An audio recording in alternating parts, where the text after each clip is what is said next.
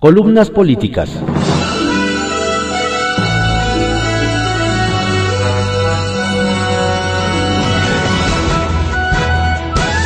Continuamos con la audiosíntesis informativa de Adrián Ojeda Román, correspondiente a hoy jueves 26 de noviembre de 2020. Vamos con algunas columnas políticas que se publican en periódicos de circulación nacional. Arsenal, por Francisco Garfias, que se publica en el periódico Excelsior. Aguinaldos mochados. El pasado 17 de noviembre, el presidente dijo que, vía la donación voluntaria de parte de los aguinaldos, se van a reunir entre 80 y 100 millones de pesos. Ese dinero se va a ocupar en la compra de ambulancias para hospitales del IMSS Bienestar, ubicados en las zonas más pobres, puntualizó. Es dinero que nosotros, los funcionarios de alto nivel, estamos voluntariamente aportando, afirmó en la mañanera. Dejó claro que la tropa no le van a quitar nada.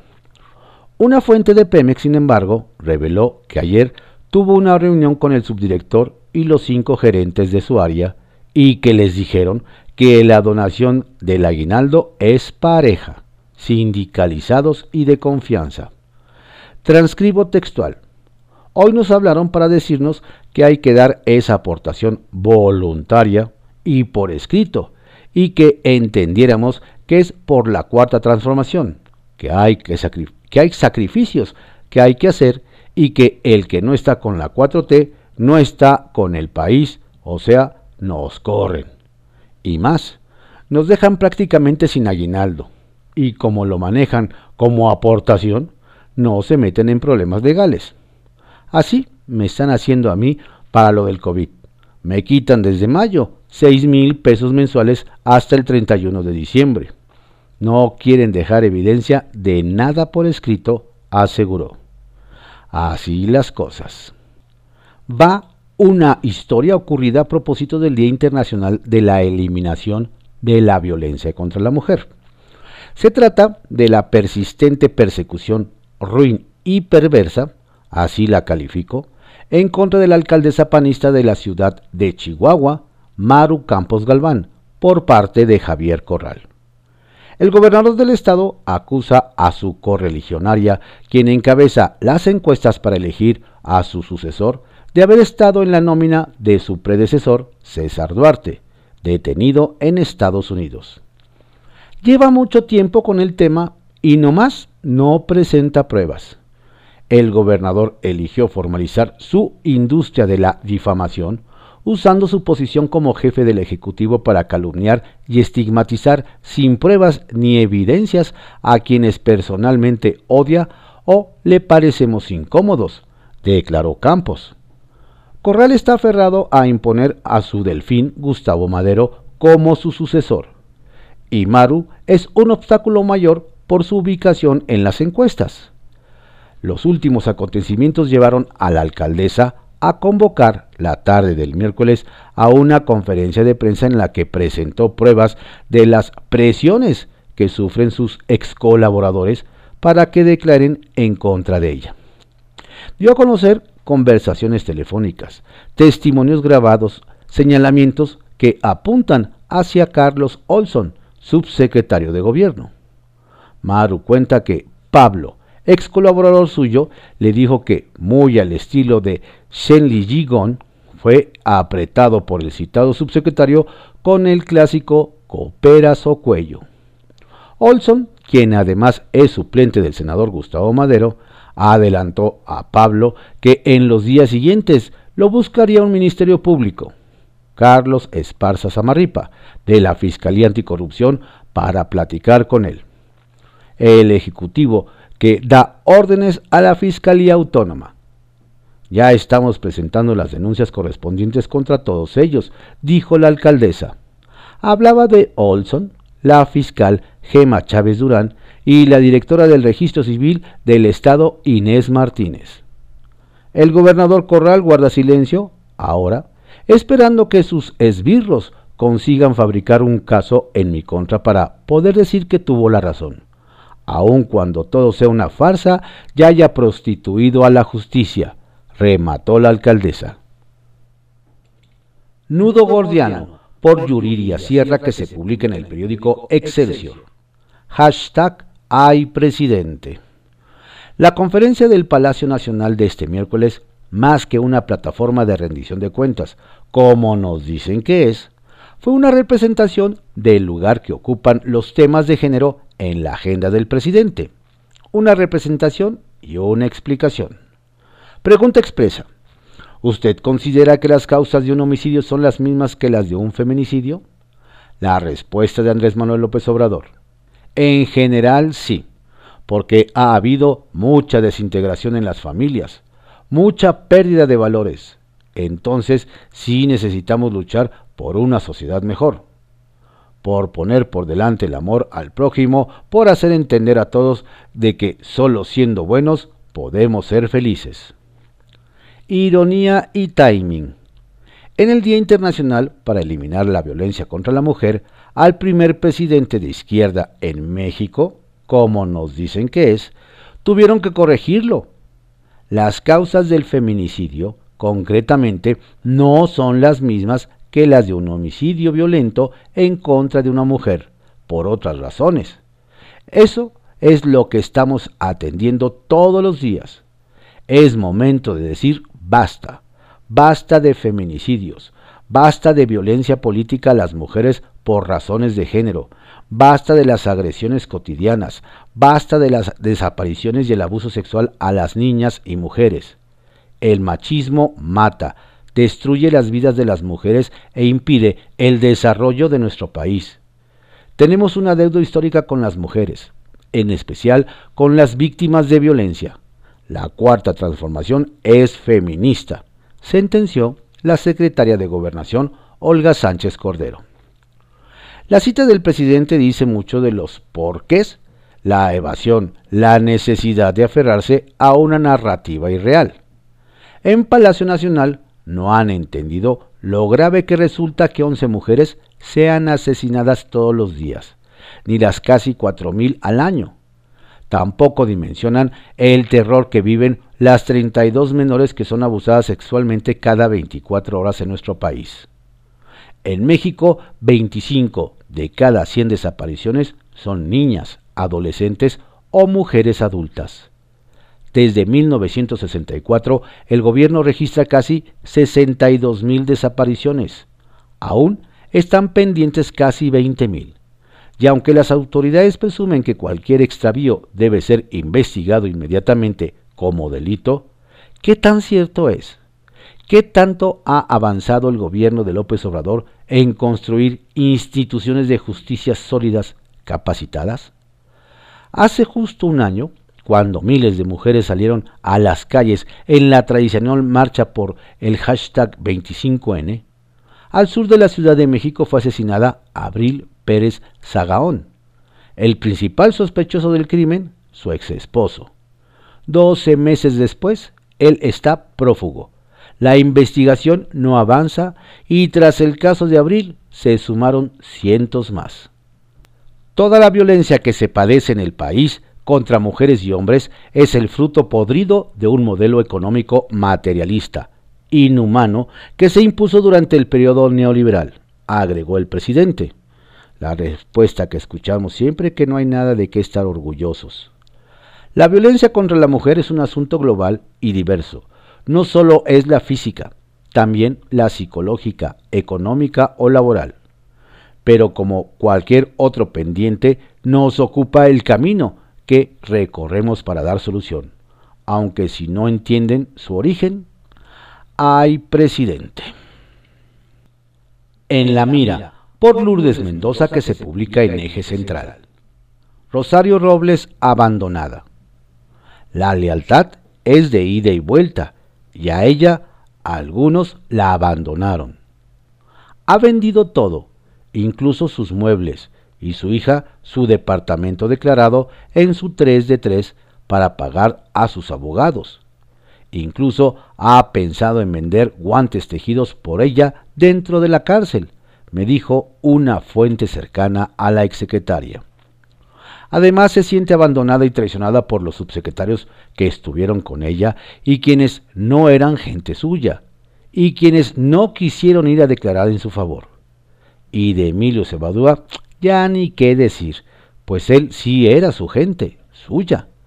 La acorralaron con los últimos cargos que le atribuyeron, delincuencia organizada y operación con recursos de procedencia ilícita.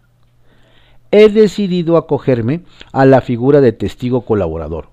Por el momento es lo único que puedo informar. Se han hecho declaraciones que no han sido acordadas conmigo. He instruido a mis abogados a tenerse al procedimiento judicial. Lo que sí debe decir, debo decir es que hablaré con la verdad. Así tuiteó el martes a las 19.45 pm. Para ser testigo protegido tiene que hablar de los peces gordos. Bueno, no siempre. Ahí tienen el caso Lozoya. Según mis fuentes, ni contra mí ni contra Osorio tiene nada. Por los dichos de su abogado, Sergio Arturo Ramírez, Luis Videgaray, mediante Twitter, negó haber participado en algún ilícito y finalizó diciendo, el mecanismo de moda de me salvo culpando a Videgaray tiene un límite, y ese límite son la verdad y la ley. Para acusar, sin duda, hay que probar, tal cual lo dijo el ex abogado de Lozoya, el licenciado Cuello Trejo. Fue hace un año que visité a Rosario en Santa Marta, Catitla. Fui el 28 de noviembre, un día después de que en la Cámara de Diputados le aprobaron comenzar un juicio político en su contra. Me encontré con una mujer vestida de beige como marca el reglamento, muy delgada, pero con el espíritu de luchadora. ¿No te arrepientes de haberte presentado? No, porque soy inocente, y si no me presentaba, hubiera aceptado mi culpabilidad. Dos, porque a mí me acusan de omisión, no de haberme robado los recursos. Y tres, porque creo en la presunción de inocencia y el debido proceso. Tengo un juez parcial y con un claro conflicto de interés. Aquí aplicaría el dicho de Benito Juárez, a los amigos justicia y gracia, a los enemigos justicia secas. Y en el caso de Rosario, ni siquiera justicia secas. ¿Te sientes abandonado por tu ex jefe Enrique Peña y tus excompañeros de gabinete? Su cara, su expresión fue contundente, la cual habló más que mil palabras. Enojada, triste, decepcionada, abandonada, etc. Aunque me hizo saber que no todos lo hicieron. Entre risas me dijo, por suerte fui a escuela de monjas donde me enseñaron a tejer y ahora hago bufandas. Llevo cuatro y una de ellas era de los Pumas. También destinó mucho de mi tiempo a estudiar casos similares al mío, no solo en México, sino en el mundo. En un momento se le asoman las lágrimas al contarme. Muchas mañanas me despierto y me doy cuenta de que esto no es una pesadilla, sino que aquí estoy. El otro día pensé que ya iba a salir y me despedí de todas. Otra interna llegó y me dijo, licenciada, venimos, Alicia y yo, a invitarla al club del canutillo. Contesté, gracias, pero creo que mañana saldré. Pero no fue así. El juez Delgadillo Padierna volvió a demostrar que no es imparcial y me mandó de regreso. Ya en la Julia, que es horrible porque no tiene ventanas, venía pensando, mi futuro será unirme al club de, Canutillo. Y ríe. Rosario lleva 15 meses en la cárcel. Publicó ocho cartas en las que acusó venganza política tuvo un juicio político sin que ella estuviera presente. La inhabilitaron. Su proceso inicial lo llevó el sobrino de Dolores Padierna y le hicieron una licencia fake para retenerla en prisión. Ojo, yo no soy juez para decidir si es culpable o no. No soy su abogado para defenderla, ni el fiscal para acusarla. Pero sin ser juez o fiscal, sí puedo afirmar que es un exceso lo que están haciendo con ella. En privado, por Joaquín López Doriga, que se publica en el periódico Milenio. De estafa a maniobra maestra. La declaración del abogado de Rosario Robles, Sergio Arturo Ramírez, implicando a Luis Videgaray como cerebro y operador del manejo de más de 5 mil millones de la estafa maestra, provocó una reacción inmediata del exsecretario de Hacienda y ex canciller en el gobierno del expresidente Enrique Peña Nieto. Lamento profundamente que Rosario Robles opte por acusarme sin fundamentos para tratar de librar su situación legal. Podré decir muchas cosas, pero lo que no podrá hacer es probar mentiras. Yo no tuve participación alguna en la llamada estafa maestra y mucho menos me beneficié de dicho presunto mecanismo. Es decir, dio por declaraciones de Robles las de su abogado. Por eso, quizá por la noche, ella subió dos tweets a su cuenta. En uno confirmaba su decisión de ser testigo colaborador y agregaba, por el momento es lo único que puedo informar. Se han generado declaraciones que no han sido acordadas conmigo. Lo que sí debo decir es que hablaré con la verdad. Y en el, otro informaba que había pedido a sus abogados que prepararan la solicitud para acogerse a ese criterio de oportunidad de la Fiscalía General de la República, trámite que ya se cumplió. Por la mañana el presidente López Obrador se congratuló de que su excompañera de lucha hubiera tomado esa decisión y le mandó un mensaje desde lo general. No me gusta que se use esa figura para acusar sin pruebas y ahí la dejo. Yo solo digo que si Robles conoció o participó en esa estafa, tiene toda la documentación probatoria. De eso no tengo duda. Y entonces sí, la estafa pasará a ser maniobra maestra. Retales. 1. Revire. Olga Sánchez Cordero se atrevió. Ayer en la mañanera, el presidente López Obrador dijo que no hay diferencia en las causas de los homicidios y feminicidios, a lo que la secretaria de Gobernación en el mismo atril y ante él dijo concretamente que no son las mismas causas de un homicidio en contra de, una mujer que en contra de un hombre. Y así es, pero él no las reconoce. 2. Disloque. La realidad sigue contradiciendo al discurso oficial.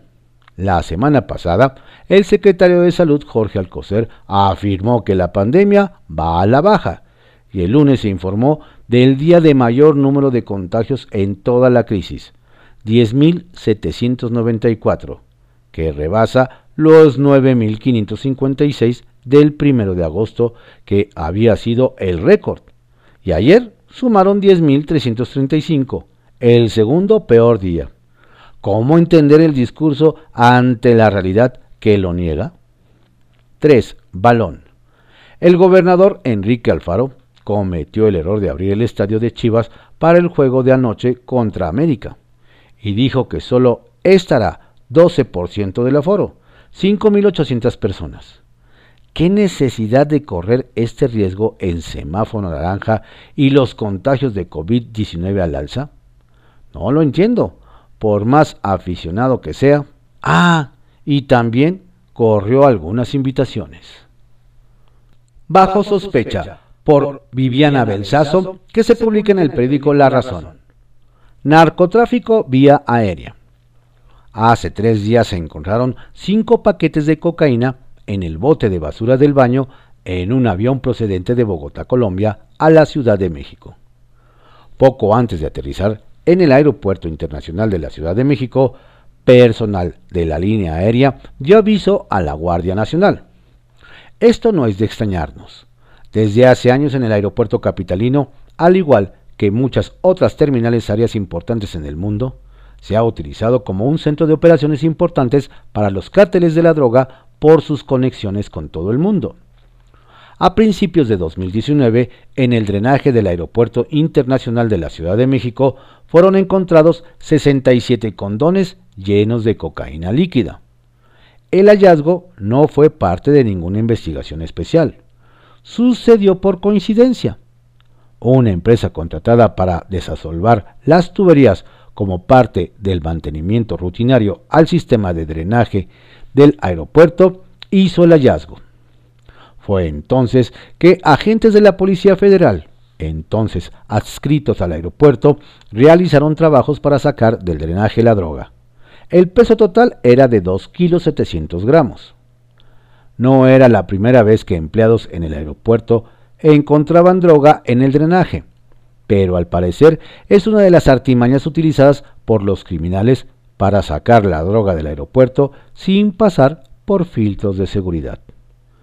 Lo cierto es que este tipo de pequeños decomisos se realizan muy seguido en el Aeropuerto Internacional de la Ciudad de México, pero también los hay en cantidades mucho más importantes. Otro ejemplo. En septiembre de 2018, la Fiscalía General de la República aseguró en el Aeropuerto Internacional de la Ciudad de México 29 kilos 164 gramos de una sustancia química precursora de fentanilo en un vuelo de carga procedente de Shanghái, China. Pero hay otras formas en que narcotraficantes introducen droga a nuestro país. Entre 2013 y 2015 hubo muchos casos en donde países como Perú o Colombia, sin un pasajero, documentaba una maleta, le hacían varias etiquetas a otras maletas en las cuales se enviaban droga, y ya en México era recogida por el personal coludido con estos traficantes. Varias personas fueron incluso detenidas. Un caso fue el de Óscar Álvaro Montes de Oca, aprendido el 31 de julio de 2013 en el Aeropuerto Internacional de la Ciudad de México. El sociólogo había viajado a Argentina para vacacionar. Al regresar, tras un vuelo que había hecho escala en el aeropuerto de Lima, Perú, se encontró con una maleta con las etiquetas cambiadas, que no coincidían en peso ni en descripción con la que había documentado antes de sus vuelos, y en las cuales se encontraban las drogas que se le acusó de, traficar. Afortunadamente para Montes de Oca, su inocencia pudo ser probada y fue liberado la noche del 6 de agosto. Lo mismo le pasó a la maestra Ángel de María Soto Zárate, quien fue acusada de ser propietaria de una maleta con 10 kilos de cocaína. Su maleta no llegó Así que cuando se disponía a abandonar el aeropuerto, recibió una llamada de que su maleta había aparecido. Y al acudir, fue detenida por policías federales acusada de transportar droga. En 2013, Ernesto de la Torre Carvajal, un contador de la firma PricewaterhouseCoopers, también fue detenido cuando llegaba al aeropuerto porque había una maleta registrada a su nombre con 27 kilos de cocaína, misma que no era de él. Y es que los narcotraficantes siempre van a encontrar la forma de introducir droga al país, y el Aeropuerto Internacional de la Ciudad de México es un punto neurálgico para hacerlo. Hay que recordar la balacera que se dio en el 2012 en el Aeropuerto Internacional de la Ciudad de México, cuando un operativo para detener en flagrancia a dos policías federales investigados por tráfico de cocaína terminó en un tiroteo entre miembros de la misma corporación en donde murieron tres agentes. Pero esto no ha cambiado. La droga sigue llegando. Muchas veces se han, han decomisado como los que se dieron hace dos días en el vuelo procedente de Bogotá. Pero la introducción de drogas no cesa. Incluso en algún momento se dio a conocer el famoso cártel de Gali. Así le decían por la droga que era escondida en las cocinas de los aviones y estas se les conoce como galeras. Personal del aeropuerto o de las aerolíneas se escondían enervantes en este lugar, misma que era recogida al llegar al destino. Todos los días estos criminales buscan nuevas técnicas para introducir narcóticos. El problema es que muchas veces lo hacen con personas inocentes que el único pecado que cometieron ha sido el viajar y registrar su maleta. Hoy, las autoridades tienen la obligación de hacer una investigación exhaustiva para controlar este tráfico de drogas por el cual muchos inocentes son culpados. Reportes de inteligencia señalan que, en muchas ocasiones, los decomisos de enervantes son en realidad distractores para que pasen cargamentos mucho más grandes, y es que las redes del narcotráfico han logrado establecer todo un sistema, el cual involucra personal de plataforma, pilotos, controladores, azafatas, guardias de seguridad privada e incluso elementos federales, para poder enviar o recibir narcóticos. Bien que la Guardia Nacional haya hecho este decomiso de cocaína en el vuelo procedente de Bogotá, pero esta es una historia de nunca acabar, porque mientras la droga les deje dinero a los traficantes, seguirán transportándola y cada día con técnicas nuevas. Poder y Dinero, por Víctor Sánchez Baños, que se publica en el periódico Eje Central. ¿Por qué Luis Videgaray? Primero fue Emilio Lozoya, exdirector de Pemex, quien se lanzó a la yugular contra el, el, que fuera hombre todopoderoso del sexenio de Enrique Peña Nieto, Luis Videgaray. Después Rosario Robles, y se espera que muchos más de una larga lista de heridos en batallas burocráticas del sexenio pasado. No es para menos. Videgaray, con un carácter poco amigable, se hizo decenas de enemigos en el gabinete de Peña Nieto. Primero, en su paso por la Secretaría de Hacienda, no solo restringió recursos para secretarios de gabinete, sino que además utilizó la dependencia como instrumento para bloquear o impulsar proyectos.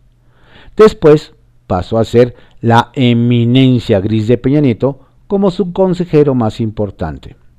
De ahí a Relaciones Exteriores, donde se ensorbeció al implicar al presidente en una apuesta por el triunfo de Donald Trump, misma que ganó. Desde esas posiciones, su voz era como si las dictara el mismísimo líder del Ejecutivo. Venían desde el mismísimo cielo. Eran órdenes indiscutibles para todo el gabinete. Así se las gastaba Videgaray dentro y fuera del gobierno, encontró enemigos, y uno de ellos fue Emilio Lozoya.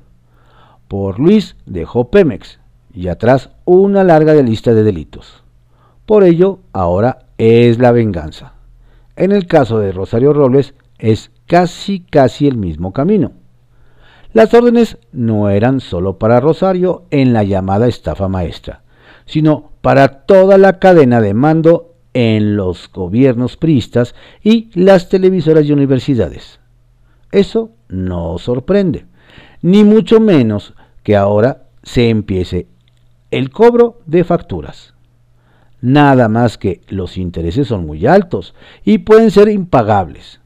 Y Peña Nieto sí conocía del tema, pues está blindado y solo es sacrificable el fuché del sexenio pasado. Poderosos caballeros. Bets Boy. La salida de Bets Boy es una llamada de atención a quienes tienen la responsabilidad de arraigar los capitales y el empleo en el país, independientemente de la versión oficial que promovió el presidente de esa empresa en el país, Fernando Silva.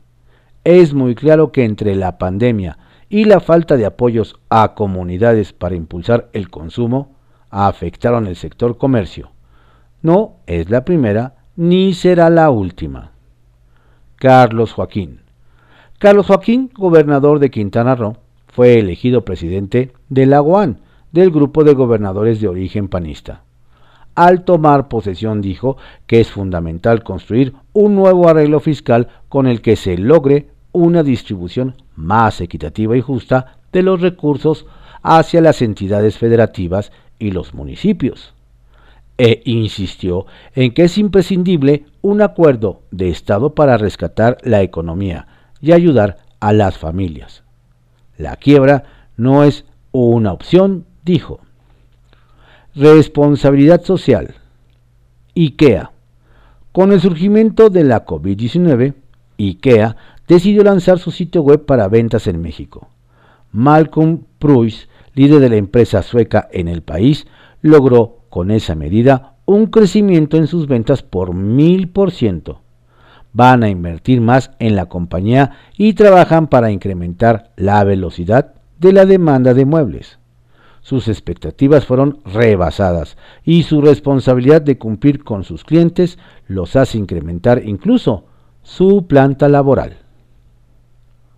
Café Político por José Fonseca que se publica en el periódico El Economista.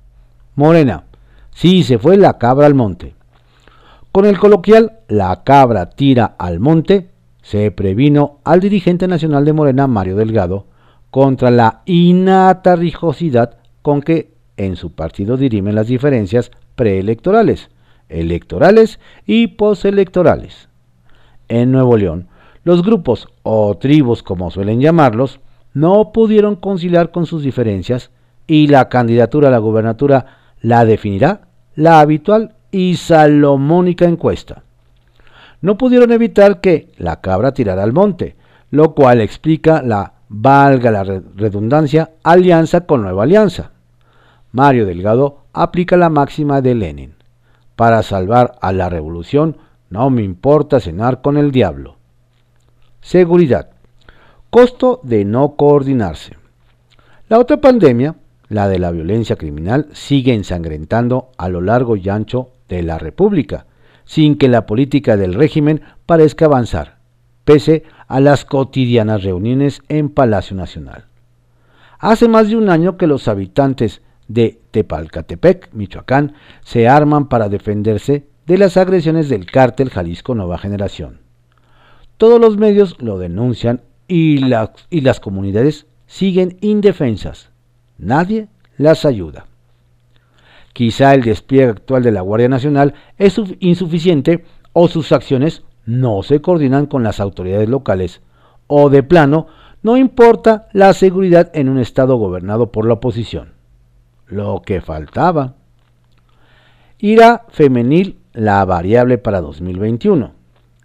Por ser el Día Internacional de la Eliminación de la Violencia contra las Mujeres, ayer 25 de noviembre, todos lamentamos las ancestrales agresiones de que las hemos hecho víctimas, especialmente hoy, cuando parecen haberse hartado. Ancestrales los agravios, ciertamente, pero en el México de hoy, las mujeres de todas las edades enfrentan inaceptables agresiones, acoso y la imperdonable agresión y asesinato de mujeres de todas las edades, incluidas bebés y niñas preadolescentes están justamente indignadas y ocasionalmente hay actos de violencia callejera. La otra mitad del padrón electoral, hacemos poco, no sabemos cómo enfrentar su ira. Ellas serán la gran e imprevista variable en las elecciones de 2021. Notas en remolino. Declaró Juan Manuel Portal, exauditor superior de la Federación, que en los documentos que en su tiempo revisaron de la llamada estafa maestra, la única firma era la de Emilio Cebadúa, quien descubrió su vocación para el canto. Tiempos de canallas, traidores y delatores. Faltan 35 días para que empiece 2021 y nada se sabe de las megas licitaciones que se supone haría la ONU para los medicamentos para el sector salud mexicano. Quizá la UNOPS no está a la altura del reto. Como sea, ellos y el gobierno habrán de asumir la culpa de cualquier desabasto. Se acabó la coartada. Aunque los diputados son quienes votarán la ley del outsourcing, están resignados a que aprobarán lo que Palacio acuerde con los empresarios. ¿Qué más hay de nuevo? Hay satisfacción porque las Afores prestan dinero a los trabajadores afectados por la crisis económica. Algunos han descubierto que de acuerdo con el monto de su crédito será el número de semanas que tendrán que trabajar adicionales para aspirar a su jubilación. Ricos y poderosos por Marco Antonio Mares que se publica en el periódico El Economista.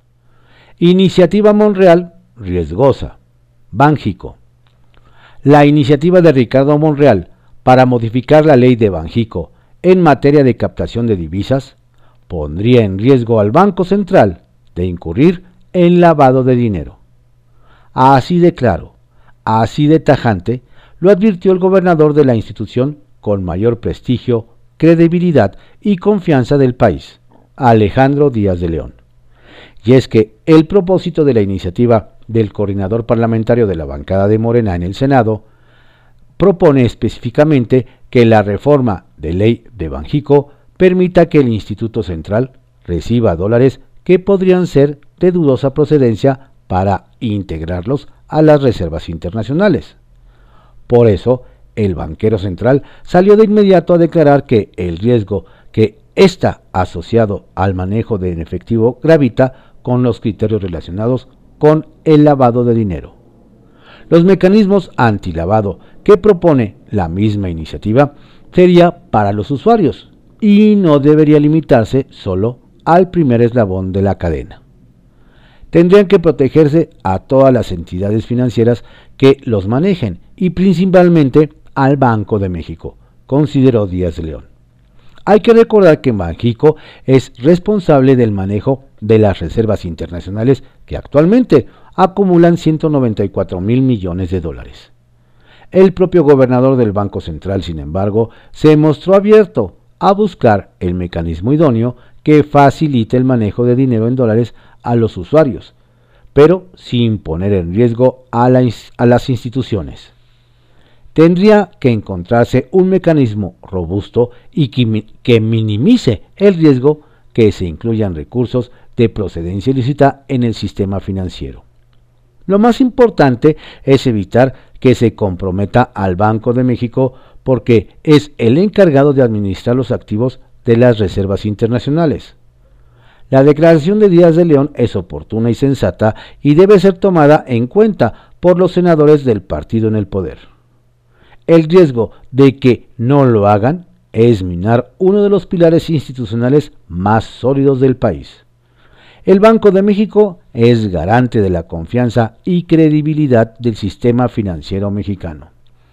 Sería muy positivo que antes de que envíen iniciativas para modificar cualquier ley del sistema financiero, los legisladores dialoguen con las autoridades sectoriales, la Secretaría de Hacienda, el Banco de México, la Comisión Nacional Bancaria y de Valores, la CONSAR y todas y cada una de las instituciones para encontrar las mejores soluciones a las inquietudes y problemas que pretenden resolver.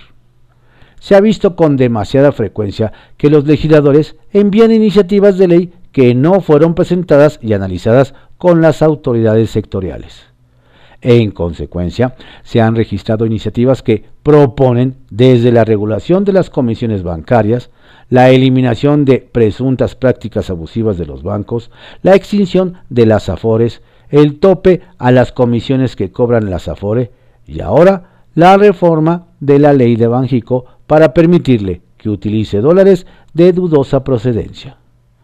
En el escenario más optimista y considerando que hay una intención de buena fe, lo más prudente habría sido que el senador Monreal y legisladores que lo apoyan consultaran y dialogaran con los expertos para encontrar una solución viable al objetivo que proponen. Todavía es tiempo.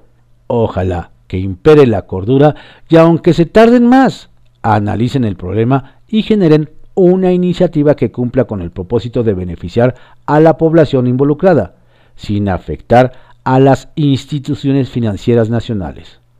Ojalá que sí. Atisbos. Pymes. El dato es revelador.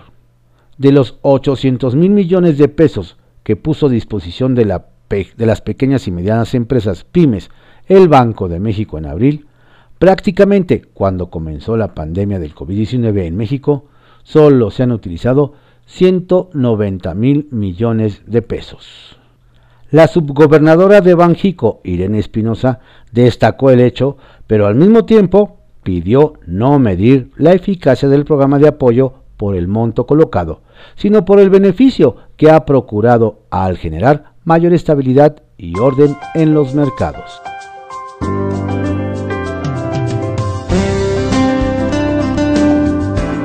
Estas fueron algunas columnas políticas que se publican en diarios de circulación nacional en la audiosíntesis informativa de Adrián Ojeda Román, correspondiente a hoy 26 de noviembre de 2020, tenga usted un excelente día. Por favor, cuídese, cuide a su familia.